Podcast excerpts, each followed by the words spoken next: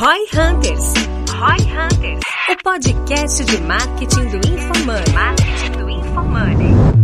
Aqui, arroba Guilherme Underline Lippert. Minha expectativa para esse episódio é aprender algum modelo de negócio novo que eu não conhecia. Que é arroba Denner Lippert. E a minha expectativa para esse podcast é desvendar os segredos dos negócios vencedores através dos seus modelos de negócio. Oh, olha aí, cara. Meu arroba é Ricardo M. Domingues e minha expectativa é mostrar como o modelo de negócios pode mudar totalmente o economics do teu projeto, mesmo tendo um mesmo produto.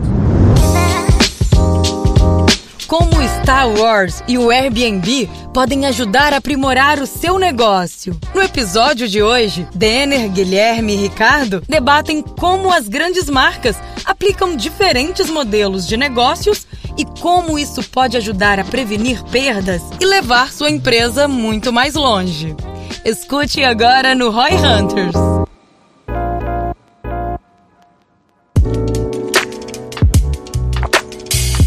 Turma, a ideia é a seguinte: muita gente pergunta para nós no Instagram para falar um pouquinho sobre modelos de negócio, que é um item que faz toda a diferença em vários negócios. Pega os nossos dois cases da mesa aqui, V4 e XP, pô, foram negócios que deram algum sucesso, uma escala, muito pelo modelo de negócio, né? A XP foi uma que brilhou ali na, na questão dos assessores, a gente usou o modelo das franquias para dar escala. Vê dessa forma? Vejo, e eu vejo o modelo de negócio essencialmente como a forma em que você distribui e faz o teu go-to-market. Legal. A associação é muito, muito próxima. Legal. E eu acho que todos os negócios de sucesso fizeram muita diferença muito por causa do modelo de negócio. Pensa no Spotify, né? O Spotify nada mais é do que um- uma empresa de música de- usando um outro modelo de distribuição que não foi usado pelos outros e reinou ah, nesse aspecto. Nada mais O é do que limeware com esteroides. O produto. É. Não, o produto é, um bom, é- é puta excelente ponto, porque tem vários produtos muito parecidos, né? É. É. quase que uma commodity, assim. Não tem nenhuma feature que, puta, faz o Spotify mágico versus os demais. É. Talvez a magia estava no modelo de distribuição, no modelo de negócio. Exatamente. Precificação, forma, prazo, política de preço, Total. desconto, etc. E a gente vê que, às vezes, a gente é o marqueteiro, a gente tem que vender um produto, uma empresa. E às vezes tá difícil, cara. Tu faz tudo que é ideia mirabolante na campanha e não vai. E aí tu pega um cliente,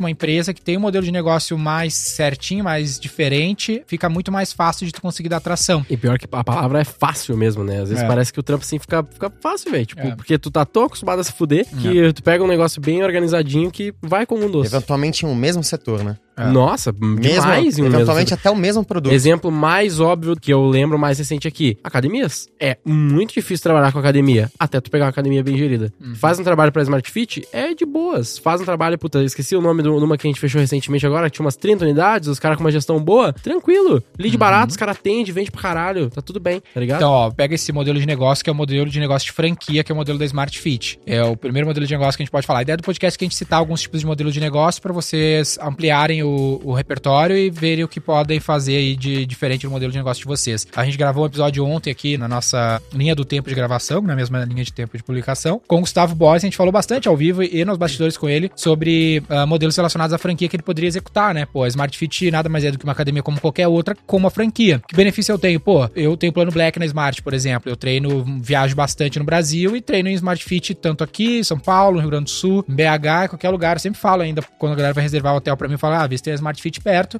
Eu tenho plano Black, chego lá, Legal. pum, matou. Legal. Puta Só a diferença do modelo de e negócio, cobra mais caro porque tem esse plano black que não existiria. É uma marca só, que eu consigo comprar a mídia global, né, nacional, e vai valer a pena porque eu tenho capilaridade da minha marca padronizada em todos os cantos do Brasil. O consumidor vai ver valor, puta, vou treinar Smart Fit, padrão nacional, sei o que esperar. Agora a academia do eh, Saúde, Do Zezinho. Sa- Saúde XYZ, puta, nem sei qual é desse cara, entendeu? E É, o produto ali no final, ali na última camada, é, é o mesmo, né? Aparelho de musculação. Exatamente. É, apesar de que a Smart Fit ela tem a menor parte como franquias, né? É, dá pra dizer que não é o mesmo modelo, né? Sim, um é sim, rede, o outro é franquia, tem uma diferença importante aí além do, Sim, do óbvio que é o stakeholder ali. Ah, tu- Se tem um modelo. Tô te perguntando, é no- tipo assim, se digamos assim, se a Smart Fit não tivesse franquias, Não, daí seria outro modelo de negócio. ok, mas é que a maior parte da Smart Fit é num outro modelo de negócio. Qual é É. esse outro modelo de negócio? Não, daí é um varejo qualquer com muito capital, né? É um business, virou um business de capital e não seria muito modelo de negócio. Ele pegou um varejo simples ah, e expandiu ele. Ah, usou a franquia numa parte e não na outra.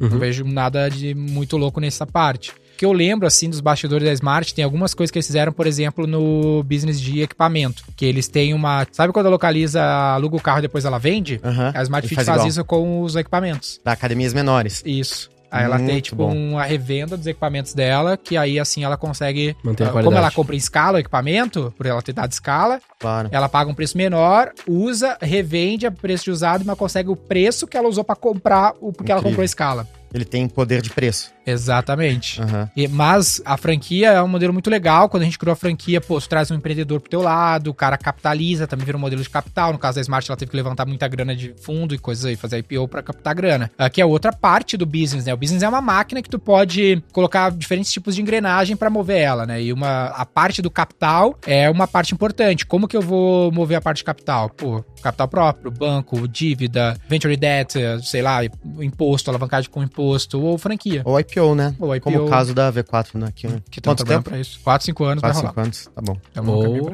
agiota, né? Esse projeto Agiota. também, né? A gente tá entre o IPO e o agiota aí. Eu não sei qual que é a melhor opção, mas Boa. enfim, estamos avaliando. O Cláudio tá, tá enrolando lá É. a grana. Qualquer coisa, bota o joelho do Gui de garante.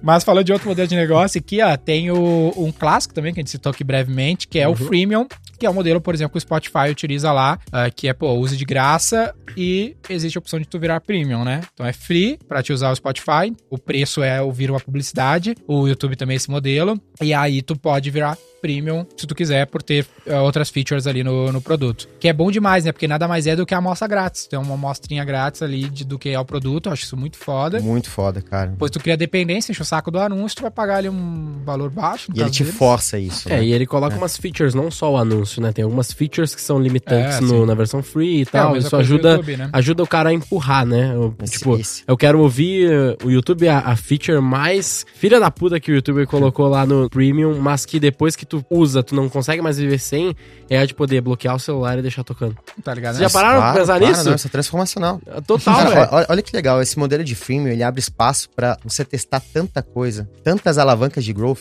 tantos modelos, tantos triggers ou, ou quase que ratoeiras que Total. ele consegue colocar ali no caminho pra te fazer converter. E eu Na falo, prática é uma não pista tem infinita E de na coisa que você prática, pode assim, testar. na prática era uma feature que há muitos anos se pedia pro YouTube, né? Todo mundo queria, cara, eu quero ouvir um podcast, mas eu não quero ficar com o celular ligado. E assim, até onde eu sei, eu não, não sou profissional nisso, mas até onde eu sei, não deve gerar custo nenhum pro YouTube ter essa feature pro free ou pro premium. Não faz diferença. Só que ele decidiu falar.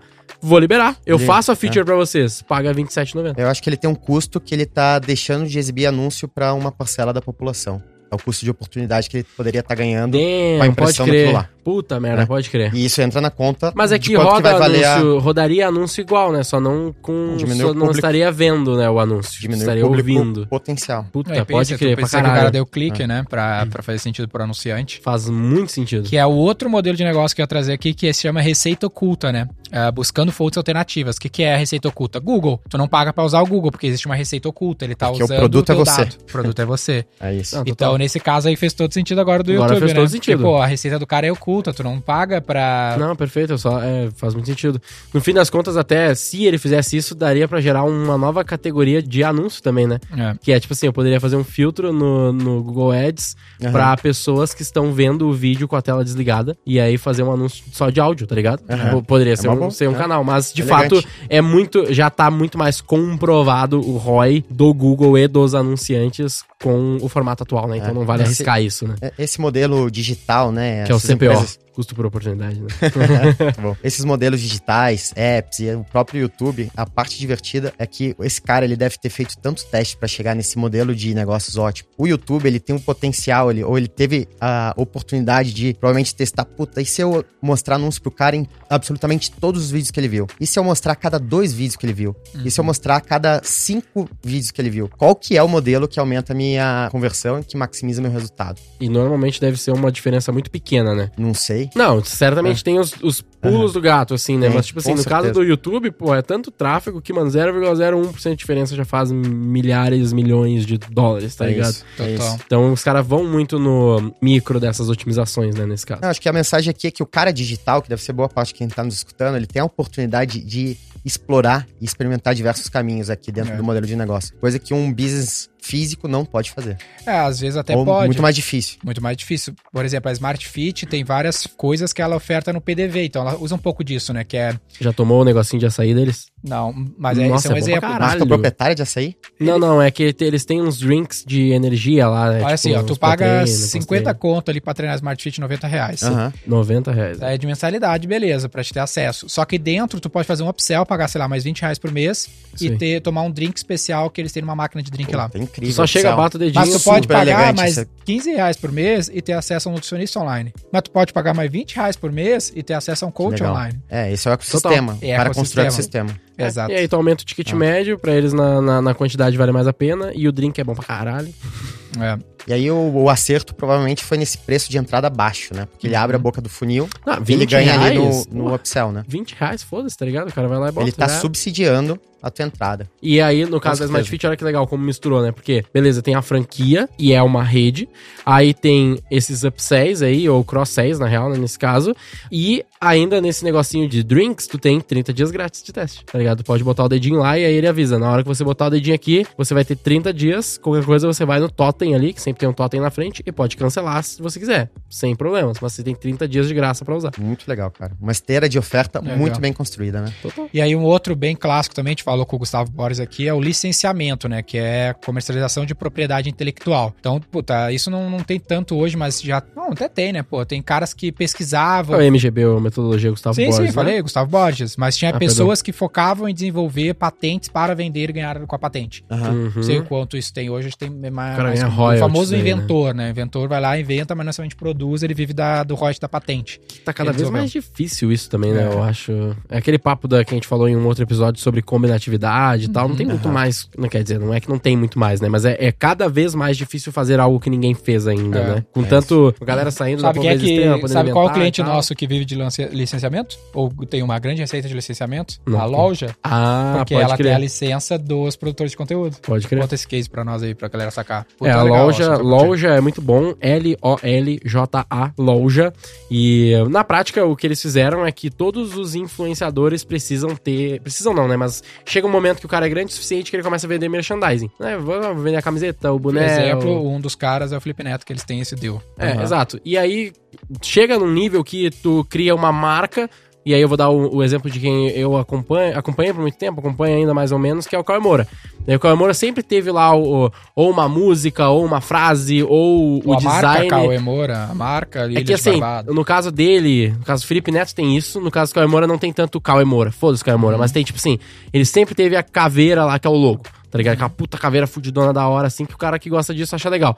E aí, pô, tem camiseta disso, tem camiseta com designs similares aquilo, e aí o cara vende através da loja, que aí, no caso do Cauê Moura, era legal que ele tinha o site dele, tinha tudo isso, ele fazia em casa, literalmente a irmã dele fazia isso, a história, e aí era loja.dsaletra.com.br. E aí isso, porra, a galera que tá me ouvindo certamente já ouviu muito ele gritando isso. E aí quando, e daí é muita mão, né, pro cara, tipo, pô, eu tenho que o- fazer a porque o camiseta, cara é Mas o aí vender, o cara tipo, toca toda a cara. operação? Ele fazia, aí que tá. Ele- o Cauê Moura eu, fazia tudo sozinho. Moura fazia Tá. tudo sozinho. Tudo sou, sozinho. sou produtor de conteúdo e vou começar a vender camiseta para monetizar Perfeito. minha audiência do meu Mas quem que faz a propriedade camiseta? Ele mesmo fazia. Ele mesmo. Ele Eu- mesmo fazia eu- tudo, Eu, estampar, estamparia, eu detentor todo. da propriedade intelectual, ia lá e produzia. Tipo, eu sou o Roy Hunters aqui, Tá. vou começar a fazer camiseta de Roy Hunters, o Gui vai estampar, a gente vai vender aqui no podcast, vou montar uma Exato. loja. E o que, que o loja faz? E aí o a loja, loja, é ela- o cara que toma a propriedade intelectual. Então ele vai lá e fala, galera do Roy Hunters, eu vou produzir tudo pra vocês, camiseta, Site full, full, fulfillment, de site. Aham. Só, dica, só me indica o cliente pra esse link, ele comprou, te dou 30, 40% da, de royalty. E aí, assim, o que aconteceu? Ele, na prática, ele até explicou isso num vídeo, né? Que ele falou assim, cara, eu não quero mais ter a dor de cabeça de fazer toda a mão, é muito, é muito complexo. E aí ele fica com uma comissão, tá ligado? Daí virou o quê? Virou a loja.dessaletra.com.br, tá ligado? E aí já era, ele seguiu a mesma marca, tu acessa, se tu acessar o link antigo, cai na loja e já era. Então cara aqui compra, é entendeu? o modelo de licenciamento, a gente tem duas óticas. Eu, como produtor da propriedade intelectual, eu,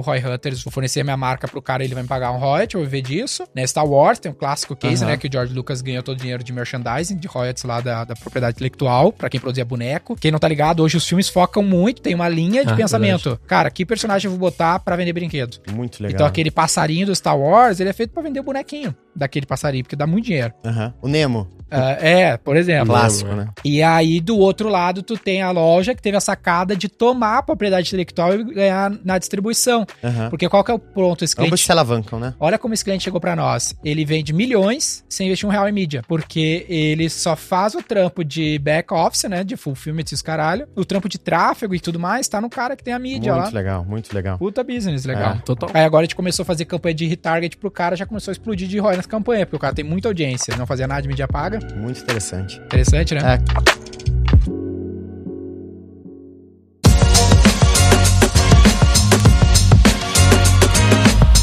Quando você pensa em modelo de negócio, é legal até, é, acho que quebrar, né? Até te escutando agora, quebrar em talvez duas dimensões: a dimensão de produto e a dimensão de distribuição per se, né? Uhum. Aqui você vê claramente esses dois elementos e como que a combinação de produto e distribuição, da melhor forma, Legal. gera o o melhor valor para a cadeia, né? Aham, bem legal.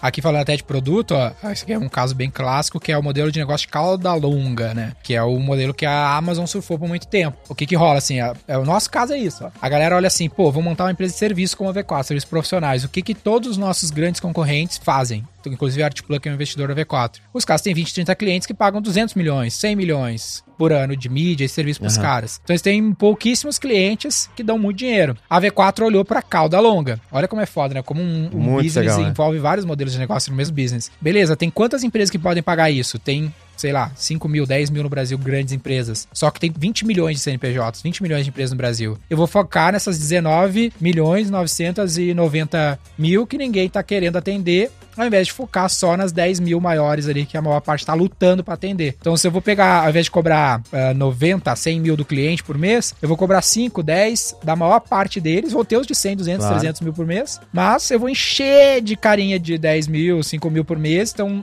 a minha receita de 5 mil de, de grão em grão vai virar muito mais do que os key accounts, do que os grandes Claro. clientes. Hoje, aí? a minha business unit, que é dos grandes, dos maiores clientes, não é só dos grandes, mas dos maiores clientes, ela é um pouquinho menos de 10% aí do, da receita mensal recorrente da V4.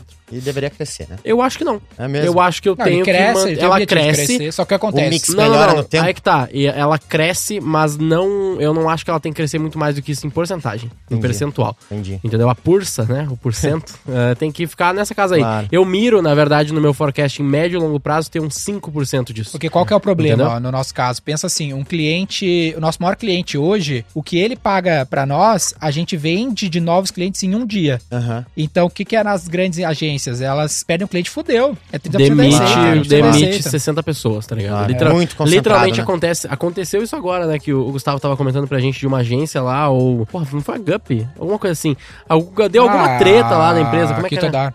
Quinto andar, exatamente. Eles Demitiu fizeram uma, caramba. fizeram uma demitiu. treta, demitiram um monte de gente e aí tem lá a listinha de recebi pessoas pra contratar. Ah, a mesma coisa muitas vezes pode acontecer numa agência, que é o cara atende lá, sei lá, uma empresa tipo a Oi, gigantesca. Se perder essa conta, vai demitir 30, 40 E, o, e aí, legal do que vocês estão falando que olha como o modelo de negócios, né? O modelo de como se atua vai interferir no produto final. Então, no caso de vocês que estão atendendo a cauda longa, é muito mais relevante e importante ter um serviço escalável Uhum. e um processo talvez padronizado que você consegue pilotar mais rápido, de Isso. forma mais flexível, etc, etc. É. Enquanto uma Artplan, o business dela, né? O valor dela tá talvez ali na tratativa direta. Mas eu vou, eu vou. Eu não preciso nem ir lá na Artplan, pô. Pensa que o que a gente faz A numa. Key Account, na minha Business BU. Unit, É. eu não tenho playbook. Perfeito. Tipo, copia, co- ah, não, o playbook da XP ali, é só fazer igual. Não, é, foi a, o time que tu tem lá contratado pela V4, não tem nenhum igual. Entendeu? Porque a tua necessidade é muito específica de Perfeito. CRO, blá blá blá. Então. É que o que que é muito é algo muito mais tailor-made, tailor-made, né? Muito mais gourmet. a- tu não precisa fazer um ou outro, né? Porque, por exemplo, tu vai ter lá a boutique multifamily office que trata com 20 clientes muito ricos e aloca a grana deles e fazem um bom dinheiro. Uhum. Mas do outro lado, tu tem a XP, que atende o cara que tá investindo cauda inteira. 500 reais. E tem lá o family, o multifamily office que vai atender as grandes fortunas da XP. Perfeito. Então ela optou por atender Cê- os dois com serviços combina- diferentes. Você combina diferentes modelos de negócio debaixo de uma mesma estrutura. Que é a Tem os caras que atendem. longa, né? Tem os caras que atendem eu, tem os caras que atendem o Denner. É assim E aí, XP. e aí o valor de você ter talvez mais de uma BU, que é o caso de vocês, ou mais de uma marca. XP, por exemplo, tem três marcas. Isso que Pra é atender esse diferentes que eu públicos tenho com bastante... diferentes modelos de negócio. É, eu tenho bastante receio com as duas marcas, velho. Eu não gosto também. É, O que, que tu acha disso, tu que Eu, tem? eu, eu acho que tem muito valor, dependendo É. do setor, pelo simples fato de que você consegue transmitir, comunicar diferentes valores e conectar com diferentes públicos em função da marca. A marca é muito poderosa, É, né? A marca isso. Rico, por exemplo, ela conecta muito com o cara mais jovem, Total, faz sentido. cara mais digital. A marca XP não tem esse... Mas vocês tratam as marcas como outras empresas, praticamente? Com alguma captura de sinergia de processos, de operação, etc. Mas etc. a marca, por exemplo, o revenue da tua área passa pelas outras marcas Passa ou não? por toda a XP. Passa Ah, por tudo. tá. A A gente, atende toda a atua, XP. a gente trabalha toda lá a com XP. vocês tipo um três CSC, marcas, né? né? Eu tenho vários squads. Eu tenho um squad de rico, eu tenho um squad de clear, eu tenho um squad Hum. de XP assessorado, eu tenho um squad de XP não assessorado. Baseado no customer, no, no perfil Baseado do no cliente. cliente. Por quê? Uhum. Porque eu quero entender de cliente. O meu business é entender melhor que todo mundo do meu cliente. Muito legal, velho. Muito bom te ter aqui. Muito Puta, parabéns, velho. Caralho, foda. Vamos pro próximo. Não, só- só- Tadinho. Tô Não, é zoando. muito bom, foda. Não, é bom mesmo. Uma coisa é o ponto de vista do cliente, mas tem o ponto de vista de produto. Também. Porque tem, né, o cara que. Amazon, né, cara? Eu poderia. Ah, vender o meu melhor produto, a minha melhor categoria, né? Livro, que era a ideia da Am- A ideia da Amazon era essa, né? Ao Aham. invés de eu ter uma livraria limitada, eu vou ter uma livraria online que eu posso ter uma prateleira infinita de produtos. E é a mesma lógica, porque se eu fosse focar, às vezes, puta, eu vou vender só best-seller. Ah, Vá que eu erro a mão, minha receita tá concentrada, como é que eu vou escolher o filme certo? Então, escolher um jeito de ganhar uma amplitude de portfólio ali. É o PFO, né? Product Focused Organization. Não, acabei de inventar isso aí.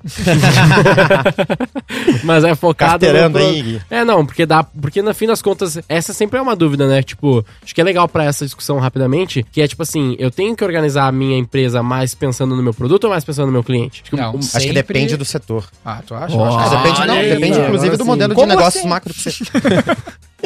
a turma Eu tá acho- inspirada aqui hoje, né?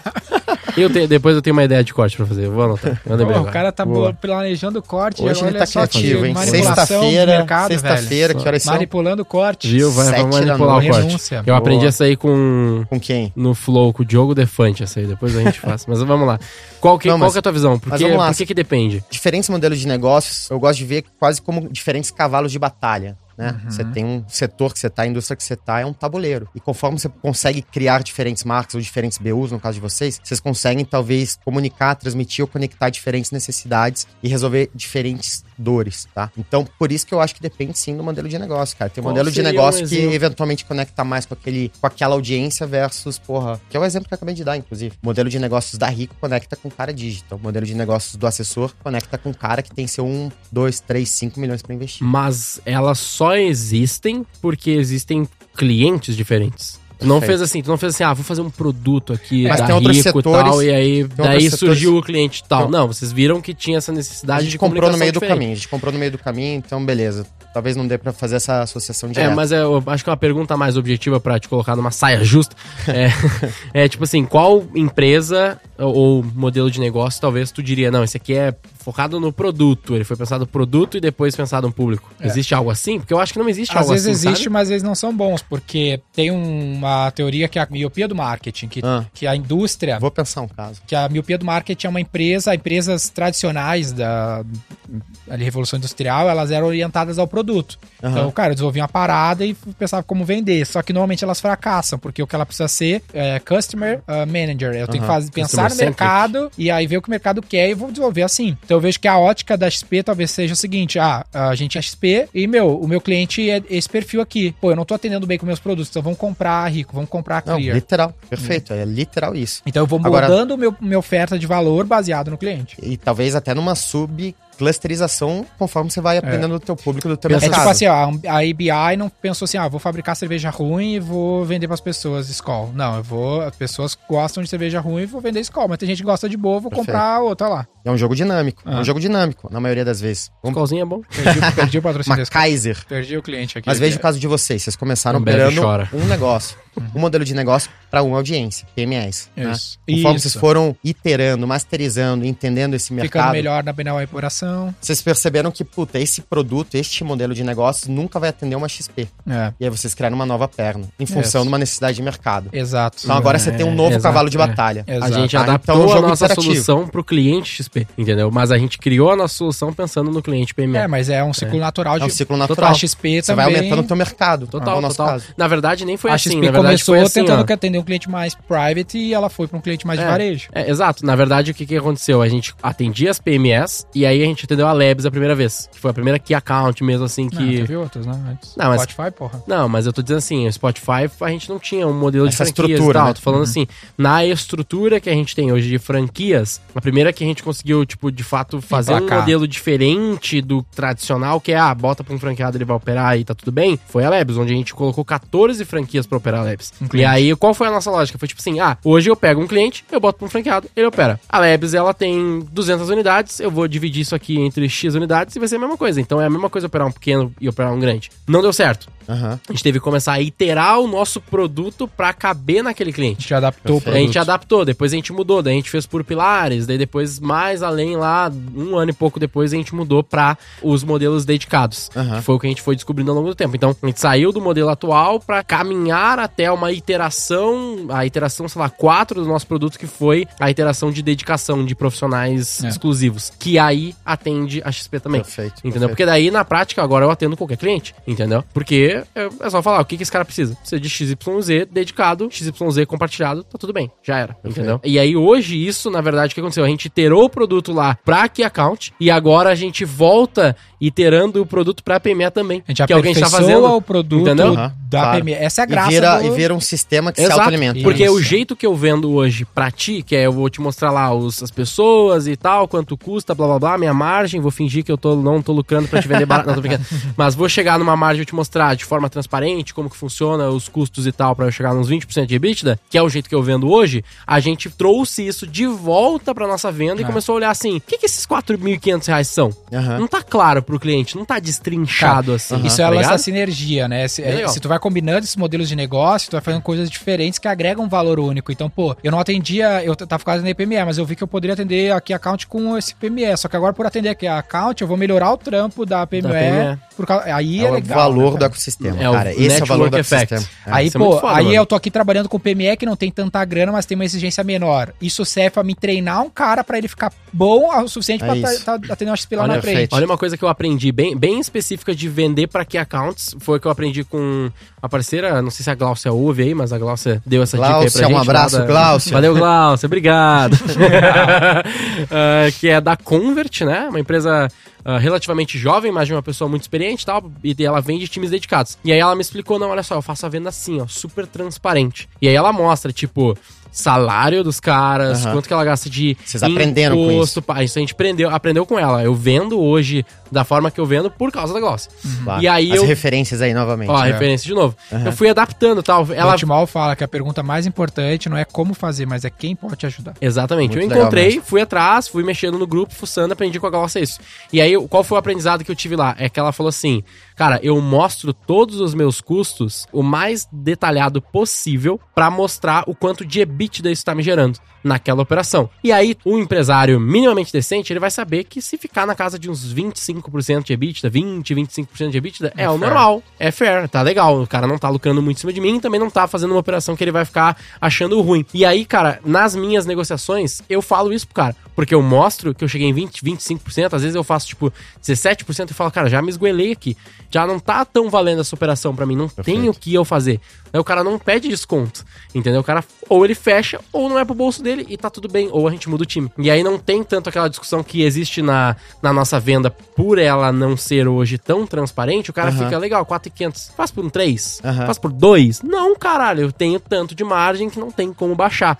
Aí melhorou muito a minha venda lá na frente, que aí tinha muita discussão de, ah, mas será que não é o Gui vendendo pra uns clientes tipo o Ricardo, que ele é inteligente pra caralho, e ele, não, não que o cliente né, menor não seja inteligente, mas eu digo assim, ele já é muito mais rodado, ele já Claro, entende isso, já claro. tá mais tranquilo, tem mais budget. Cara, talvez sim, mas será que se eu trouxer esse argumento pro cliente que tem 5 anos de business e é um empresário de academia que não é formado em administração, será que ele também não vai entender? Cara, tem. Entendeu? tem- Eu tem acho um- que ele vai entender. Tem um detalhe muito legal aí, e eu acredito muito isso. É uma frase que. A, a frase é: o nicho te protege. Eu não me lembro quem que fala isso, mas o nicho te protege. E Legal. o caso da, da V4 é perfeito, né? Legal. O nicho de PMEs, né, de pequenas e médias empresas, protegeu vocês no começo. Sim. Então, eu acredito muito que é melhor, e para quem tá começando, empresário, está criando algo, tudo mais constante, é melhor você ter uma solução nota 10 enquanto produto para 1 milhão de pessoas do que ter uma solução nota 7 para 100 milhões de pessoas. A tua capacidade de gerar valor para essas 1 milhão de pessoas, dado que você tem um produto, uma oferta nota 10, ela é muito maior. E uma vez masterizado isso, você começa a dar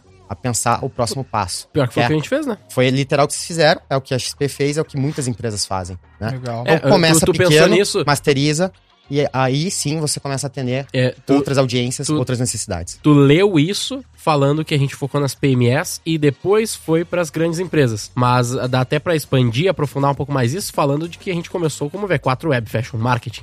É, já Então, um nicho só, É, foi de a gente fazia meio, meio agência, E masterizaram. assim, Então e é- era é. só moda, Pois é. né? Aham. Tinha- eu- quando eu comecei a trabalhar com o Denner, o Denner tinha a, a Visacom e a X10, né? Uhum. Já tinha os dois, né? Ah, e eram os únicos dois clientes que a gente tinha, e era V4 Web, Web Fashion Marketing. Eu já entrei como V4 Web Fashion Marketing. E aí, cara, era a primeira agência. Como é que era a frase? A primeira agência de marketing digital pra moda do mundo. Pra empresas de moda do mundo. O nicho te protege. Até a gente descobrir a iCherry. Que já existia, tipo, há uns 10 anos, que era só isso também. Mas, Então- beleza, a gente focou nisso, conseguiu aprender. E daí, conforme a gente aprendeu com isso daí, a gente falou, porra, mas será que não dá pra fazer também pra uma academia, pra outras coisas? E a gente tomou a decisão Vai de abranger um pouco mais, mas E- ainda em PMS. Aham. E aí vai, vai iterando, Claro, né? é. isso conecta muito com o que a gente falou ontem, né? Da pirâmide de Maslow, né? Você começa pequeno, puta, como que eu consigo aqui fazer isso muito bem? Masterizei, subo, eu vou pra uma próxima fase que é mais difícil, até chegar lá na, na fase do chefão final, que é você eventualmente ter um produto, uma oferta, um processo que atende todo um mercado. E foi no outro episódio que a gente gravou hoje que tu tava falando sobre o tempo, né? O poder do tempo. Não, a gente Ah, tava gravando em off isso. Falando em off. Ah, falando em, falando em off? Anyway, mas a gente tava falando então hoje sobre isso, né? Que, porra, o quanto tempo interfere nisso também, né? Porque mesmo hoje, sabendo o que a gente sabe, a gente conseguiria fazer o que a gente fez em 10 anos, fazer em um ano. Será que a gente conseguiria, com o conhecimento que a gente tem? É claro, a gente sabe de todos os processos, é só aplicar. Sim. né? Mas, tipo assim, mesmo assim, a gente precisaria se fuder muito em todas as vezes que a gente se ferrou, É, ou que a gente foi bom melhorando. E bom. leva tempo, velho. Aham. Na prática eu tenho. Porque assim, que accounts hoje? Tem. Eu tô há quase um ano, mais ou menos, focado nisso. Eu tenho um quarter que eu tenho time. É porque antes eu tinha só um cara tal, que depois né, a gente trocou e tudo mais. E hoje eu tenho um time pequenininho ali, seis pessoas, mas já é um time. Um squad. Um squad. Mas, tipo, cara, dá, sei lá, um ano daqui pra frente. Vai estar tudo diferente, tá ligado? Porque essa porra muda toda hora. Por exemplo, era só key accounts. Já não é mais só key accounts. Agora é key accounts e contas médias também, porque as contas médias viram key accounts muito rápido Pre- também. Pre-accent. É, pre-X, exatamente. Prex. São potenciais. que é- são os potenciais. E aí, essa pessoa que tá cuidando do pre-X no meu time, ela fazia o more, que é o Monthly Operation Review das contas. E ela Aham. tem 22 contas, ela fazia um more. Mas hoje eu falei com ela, falei, como é que tá? Ela falou, ah, meu, eu quando eu fazia o V4X antes, que ela cuidava do V4X, eu transicionei ela não pra trás, mas pra focar no pré-V4X que a gente inventou.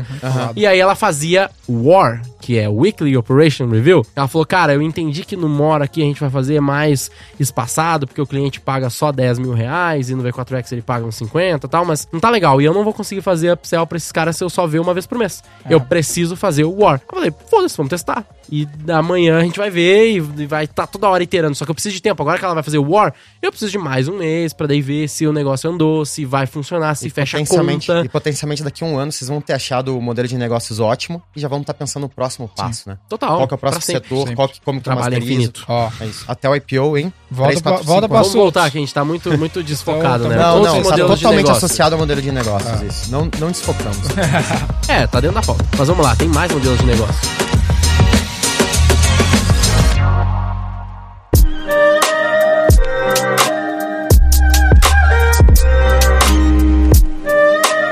Mas qual que é o próximo modelo de negócio que eu queria trazer? É negócio aberto, que é ecossistemas de marketplace, aonde você não tem controle de tudo. Exemplo, sou um varejista ou só a Hilton ah, meus hotéis. Aham. Tenho meus hotéis, vou lá e construo o hotel no meu padrão, e eu vou lá e me enfrento o Airbnb, que, velho, entra aí, vende o teu quarto, da forma como tu quiser, e o cliente vai decidir. Negócio aberto, né? Um, ou um open source, como é alguns outros modelos, mas eu gosto desses exemplos tipo iFood, Alibaba, Airbnb, que são negócios que usam a criação de valor de uma maneira colaborativa. Então, se eu não tiver bons caras colocando bons quartos, meu Airbnb não tem valor. Mas Mas é um lance que é louco pra uma mente mais hierárquica, né? Que é tipo assim, cara, não tá no teu controle o quarto que vai entrar lá, sabe? Aham. O cara que vai plugar o quarto e tu vai trazer o cliente e vamos ver o que que dá. Tinder é um pouco disso. Aham.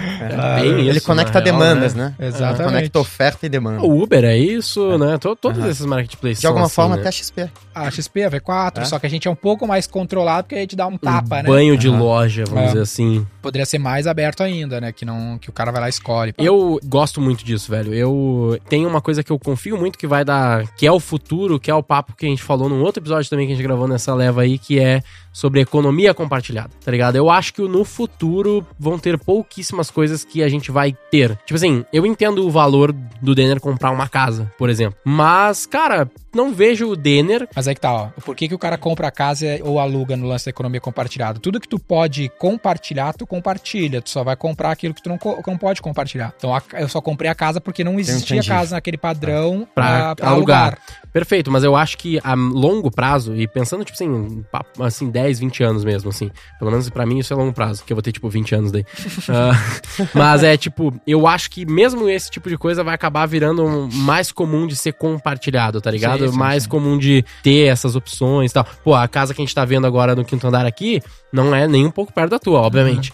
Mas já é, pra mim, um puta alto nível do caralho, tá mas ligado? tá em já São é. Paulo, né? Que tem, tu tem pa- É, um padrão tem- baixo, com certeza. Tem eu tenho um padrão baixo. pra qualquer Padrão padrão. baixo. Anyway, vou dar um exemplo melhor falando então. Vou dar um exemplo melhor então, porque eu não manjo nada de casa mesmo. Telefone. Eu alugo meu iPhone via aquele que aluga lá, que eu não vou dar o merchan, foda-se. Mas, vocês sabem, é o único que tem de aluguel verdinho lá. Se não sabe, também Logo foda a Apple vai alugar, né? Que é... E a Apple tem, também tem isso, vai ter Olha isso. a Ela Apple tá mudando o modelo de modelo negócio. de negócio. Porra, perfeito, cara. Mano, a verdade é que eu vou querer a porra do iPhone 14 mesmo que ele tenha meia dúzia de, de diferença, tá ligado? Ou nem meia dúzia às vezes de diferença. Ah, então, eu alugo, porque todo ano eu troco. Demais. Tudo bem, eu pago mais caro por isso, com certeza. No fim das contas, eu pago o iPhone pra sempre. Eu tô lá com. Eu não penso assim, eu gastei 10 mil reais num iPhone hoje em dia. Não, eu penso que eu pago 384 reais por mês num iPhone. É um iPhone 13 Pro. Não é o Max, mas é um 13 Pro. Pra mim parece bom. No fim do ano eu gastei uns 4 mil reais, dá mais ou menos isso, e ficou bom. Então vê, eu né? acho que esse tipo de modelo de negócio, retornando ao assunto, ele tende a ser muito mais comum. Aluguel de carro é quase bom. Não é muito bom ainda, porque é muito mais caro do que comprar um carro na maior parte das vezes, tá ligado? Mas. Eu não sei se o spread ou o valor gerado é tão A diferente. partir do momento que tu financia, com certeza não. Financiou, perdeu. Alugar carro é melhor. No geral, comprar à vista, ou sei lá, sem os juros de um financiamento, normalmente É, é, é- igual É isso, e- ou alugar é mais caro. E Eu já nosso vi essa especialista pesquisa. em economia aí, Guilherme, né? Não, não, é que eu pesquisei muito sobre isso porque eu pensei em alugar carro aqui em São Paulo, só que, Aham. porra, o trânsito Paulo é uma merda. E aí eu comecei a ver, ver sobre isso e eu Não, entendi Uber é que. muito mais lucrativo. É, nesse Quase caso sempre, sim, nesse né? caso, na maior parte dos casos sim, a não ser que, porra, você ande muita, muita quilometragem, né? É isso. Ah, mas, por exemplo, alugar carro é quase bom, velho. Eu não quero ter um carro. Tem uma, tem uma pergunta eu, pra responder eu no odeio meu, ter carro. no meu é. stories hoje, que é Odeio. isso. Ah, o cara perguntou, ah, qual carro tu quer ter? Na real, na real, É não só quero passivo, velho. Desde não quero nenhum. estacionar Ah, até eu o seguro, O até carro roubo. é hobby, né? É- Não, É, mas eu acho cara, que é. É mas que nem assim, ó, tem um- mas tem um aqui, outro ó, valor o ponto não aqui, é ó. esse, ó. Eu quero, o Denner anda de BMW 320i. Puta carro do caralho, tá ligado? Só que ele aluga. É isso. Isso é da hora. Eu quero ter o carro pra eu dirigir. Eu gosto de dirigir. Eu gosto do, do feeling de dirigir uma BMW igual essa. Tanto que eu já fiquei lá uns 15 dias com ela. Foda pra caralho, muito da hora. E vale preço nesse caso, na minha opinião. Porque o cara paga ao ano, o quê? 6 mil reais por mês, que não dá nem fudendo o preço do carro. E todo ano tu pode trocar. Então, essa lógica é muito boa. E normalmente é de coisas mais caras, né? Tipo, provavelmente nem tem como alugar um, sei lá, um Samsung ruim, tá ligado? aham. Mas um, sei lá, um S21 Ultra Plus Motherfucker, ele vai valer a pena num aluguel. Então eu acho que as coisas tendem a caminhar pra esse lado. E no fim das contas a empresa também ganha no RTV no fim das contas, né? Se ela que faz isso. É, só que isso aqui é outro modelo de negócio, que é o aluguel, né? O aluguel, em vez de comprar, é um outro modelo de negócio. Não é o que a gente tá falando ali do ecossistema, né? Do, do sistema orgânico. É, então eu misturei as bolas aqui. Tá, tu- tu misturou Pode ser, bolas. pode ser, A gente tá falando um negócio pouco. aberto, que é eu, dono do negócio, não tô controlando a cadeia, né? A Uhum, cadeia se, or- se orquestra. Então, É que eu acho que eu misturei um pouco por causa do exemplo do Uber, né? Que tipo assim, isso, o Uber, é um exemplo negócio de- aberto. É um negócio aberto. Não é o business de aluguel. Não é um business de business de aluguel. aluguel, eu sou dono do Mas asset. tem- é que tem a ver um pouco com o que eu considero como Ah, ok, economia tá compartilhada. justificando, né? cara. É.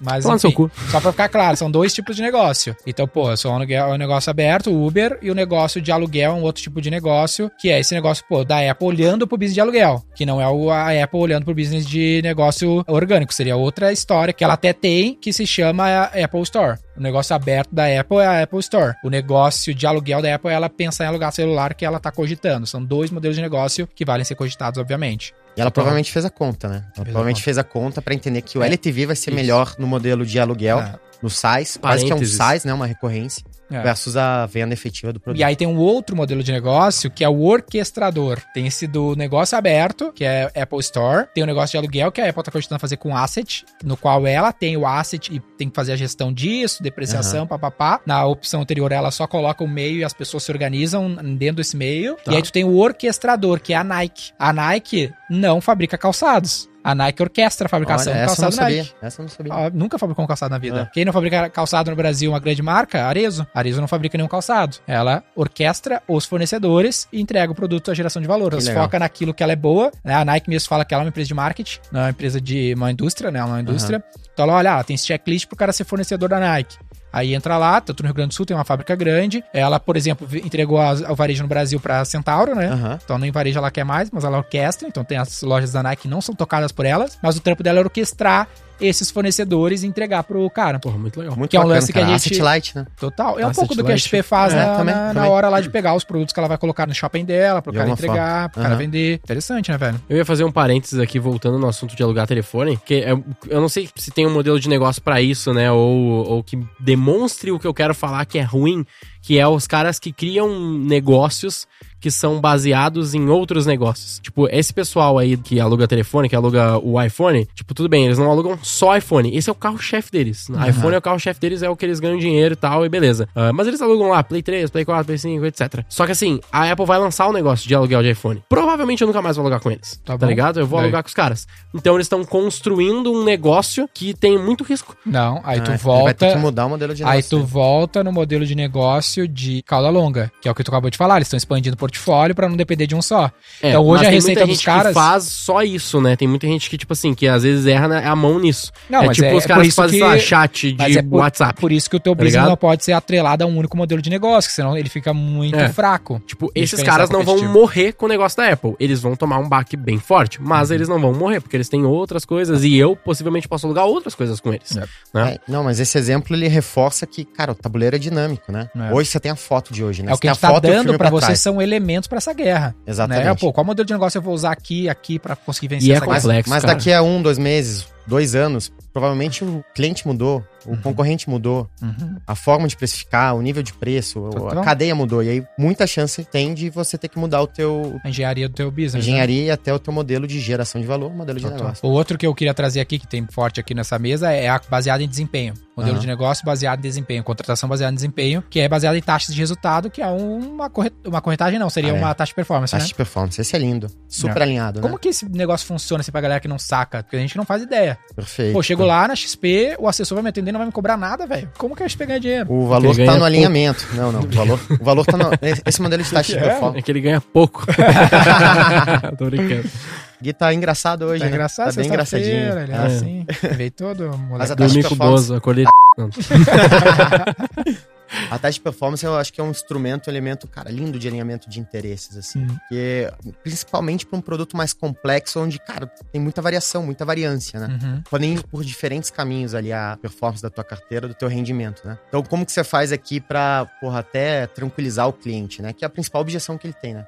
Não, você vai ser é, cobrado ou vai ser... A minha receita é função do resultado que eu tô gerando para você. Se você não ganhar dinheiro, eu não ganho dinheiro. Então, para cada real que eu gero adicional para você versus uma meta ou uma média, que é, no nosso caso é o CDI, o assessor tende a ficar, vamos supor, são diferentes tabelas, diferentes produtos, tende a ficar com 10% ou 20% 10% do ganho. do ganho. Então eu investi um milhão e esse mês deu mil, o assessor vai levar 100. Perfeito. Deu E mil os de outros upside. 900 é do cliente. 900 reais. Então, na verdade, o que você tá fazendo é, eu tô pagando 100 para você me gerar 900. Tá bom. Cara, Só que aí que tá uma pergunta que eu quero te fazer sobre esse modelo de negócio. Eu penso muito nele, em executar ele, usar ele como base do nosso negócio. eu queria, só, só, só pra complementar contigo, eu queria que todos os projetos fossem só variável. É. Porque dá pra ganhar muito na escala e faz sentido. Só que e aí é que é o- bom pro aí que é cliente, o tá problema. Cara, é- ele converte muito, cara. Só que tem um você quebra a problema nesse negócio. Que é o seguinte, no teu caso, caso, o cara alocou a grana. Então ele tá se comprometendo, meu, o capital tá aqui. Aham. E tu tem toda a variável na tua mão. No nosso caso, é, se eu não cobro, o cara não fica commitment. Porque, bah, vai então, faz aí. E aí o cara não te dá suporte que eu preciso, não consigo, não controlo todas Ah, as o variáveis. Teu, o teu você joga junto, né? Por exemplo, eu tô negociando pra uma boutique de M&A me dar um auxílio em captação lá em Aham. fundraising. E aí a proposta dos caras que até onde eu pesquisei é padrão de mercado é por performance, é 3,5% do que eu captar. Né, captei 100 milhões, 3,5% é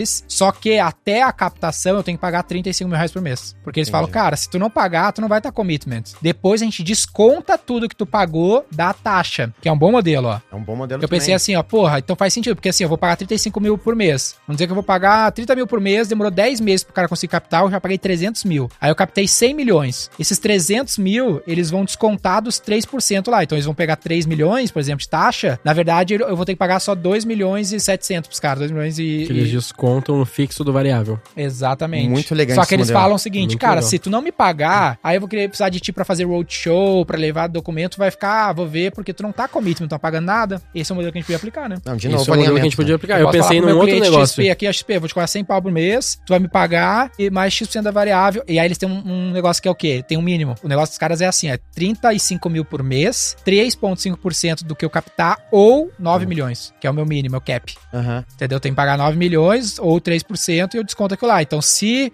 a minha performance der menos do que o cliente me pagou, eu levo o que, eu- o que ele me pagou. Se der elas por elas, aí equilibra. Muito legal, cara. Tem pequenas variações desse modelo aí. Por exemplo, eu já fui, eu já fui, porra, eu já né, fui em velho? médico. Muito legal, muito eu já legal. fui em médico que a primeira consulta dele, vamos supor, era 500 reais, né? Uhum. Então você vai lá, tal, faz a consulta. Talvez um exemplo melhor ainda seja o- a consulta do sujeito é mil reais, né? É um valor tudo mais constante, caro por uma primeira consulta. Mas onde que tá o pulo do gato? É, se você seguir o tratamento com aquele sujeito, ele vai descontar aqueles mil reais do valor total do tratamento. Então, Hum, um tratamento de 15 mil, esses primeiros mil reais já estão sendo debitados do valor total. Legal. Parecido com o que você tá colocando. Legal, até anotei isso aqui. Vou pensar um pouco mais nele, como usar. Não, e vamos lembrar aqui, Performance Fee, né? Era o modelo da Red Ventures, né? Aham. Rodando Já tem mídia. episódio aqui com, sobre Adventures. Qual que é o episódio Sim. aí, Gui? Cara, Episódio é 97. cento e- Não lembro agora, velho, mas é com o Lisandro. Procura ali, Lisandro. Lisandro Lopes. Ponto Cara, é o brabo. Galera, boa, boa, boa. falamos bastante, tem vários outros modelos. onde tu tirou isso, falar. Daniel? Ah, cara, eu não vou falar minha fonte. Pra te saber minha fonte, tem 55 modelos de negócio que eu poderia falar pra vocês aqui, mas não dá tempo. Pra você saber a fonte, manda um DM pra mim sobre o episódio, o link do episódio, alguma coisa, pro arroba Dennerlippert no Instagram, que aí eu vou te entregar a fonte, vou te entregar um PDF com 55 modelos de negócio se eu receber um DM sobre esse episódio, pra você receber esse PDF. Que legal. Captando lead, hein? Boa. Esse é Que é uma dica esse é dele. bom, Já bom, faz assim, ó, faz que nem eu, ó. Tu cria ali uma automação no teu Instagram, que daí tu coloca a é. barra e o É link isso. do negócio. Aí fica fácil de responder a galera depois. Ah, aí, tá Essa aí é boa. Qual- Eu tenho. Qual que é o a solução de automação aí? É, dentro do próprio Instagram tu tem as, as respostas automáticas, né? Mas em função de uma mensagem que o seguidor manda? Não, não, não. não. é isso. Ah, é um tipo atalho, assim, o, atalho. é que o Denner ele lê todos os directs, né? Ah, e aí ele abre o direct e aí ele vai saber, ah, é sobre o episódio tal, daí ele só volta barra tal coisinha ou escreve a palavra e aí ele Ah, tá. É um substitui. atalho. É um atalho. Mas dava pra fazer isso por ManyChat, mas aí é outra coisa. era essa a solução que eu tava tentando lembrar. É? Top demais. Anota aí que é bom pra caralho, ManyChat é bom. Fechou, turma.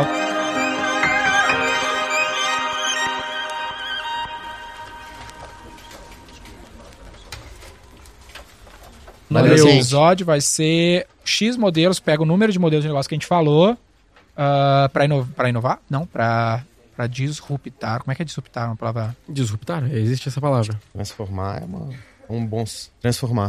Vocês acham que vocês não acham que dá. Tu Ah, não, tu não é acha forte, que tem, né? Peraí, peraí. Tu não acha que tem outros modelos de negócio que a gente pode falar um outro, um- uma outra vez, num outro episódio? Ah, pode fazer uma parte Porque dois. daí eu poderia de falar assim, a gente poderia falar assim, ó. dois, né? eu- não, não, não. Eu poderia falar, a gente poderia falar assim, ó. X de 52 modelos de negócio. Entendeu? Tipo, 4 de 52, que a gente tá comentando Ah, esses, esses tantos. A gente 4 vai. barra 55. Modelos de negócio. ah, Exato. Daqui uns dois meses a gente faz para disruptar. É, tipo isso. Daqui uns dois meses a gente faz um episódio 2. Ah, na próxima gravação a gente faz já. A gente gravou uns 6 episódios, 8 Só não episódios. sei, eu não lembro quais que a gente falou, quais que não, mas eu anoto. Não, mas aí a gente deixa a tarefa pro pessoal, pra pessoa que está ouvindo agora.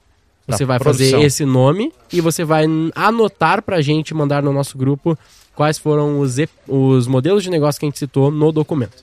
Boa. Falou, turma. Valeu!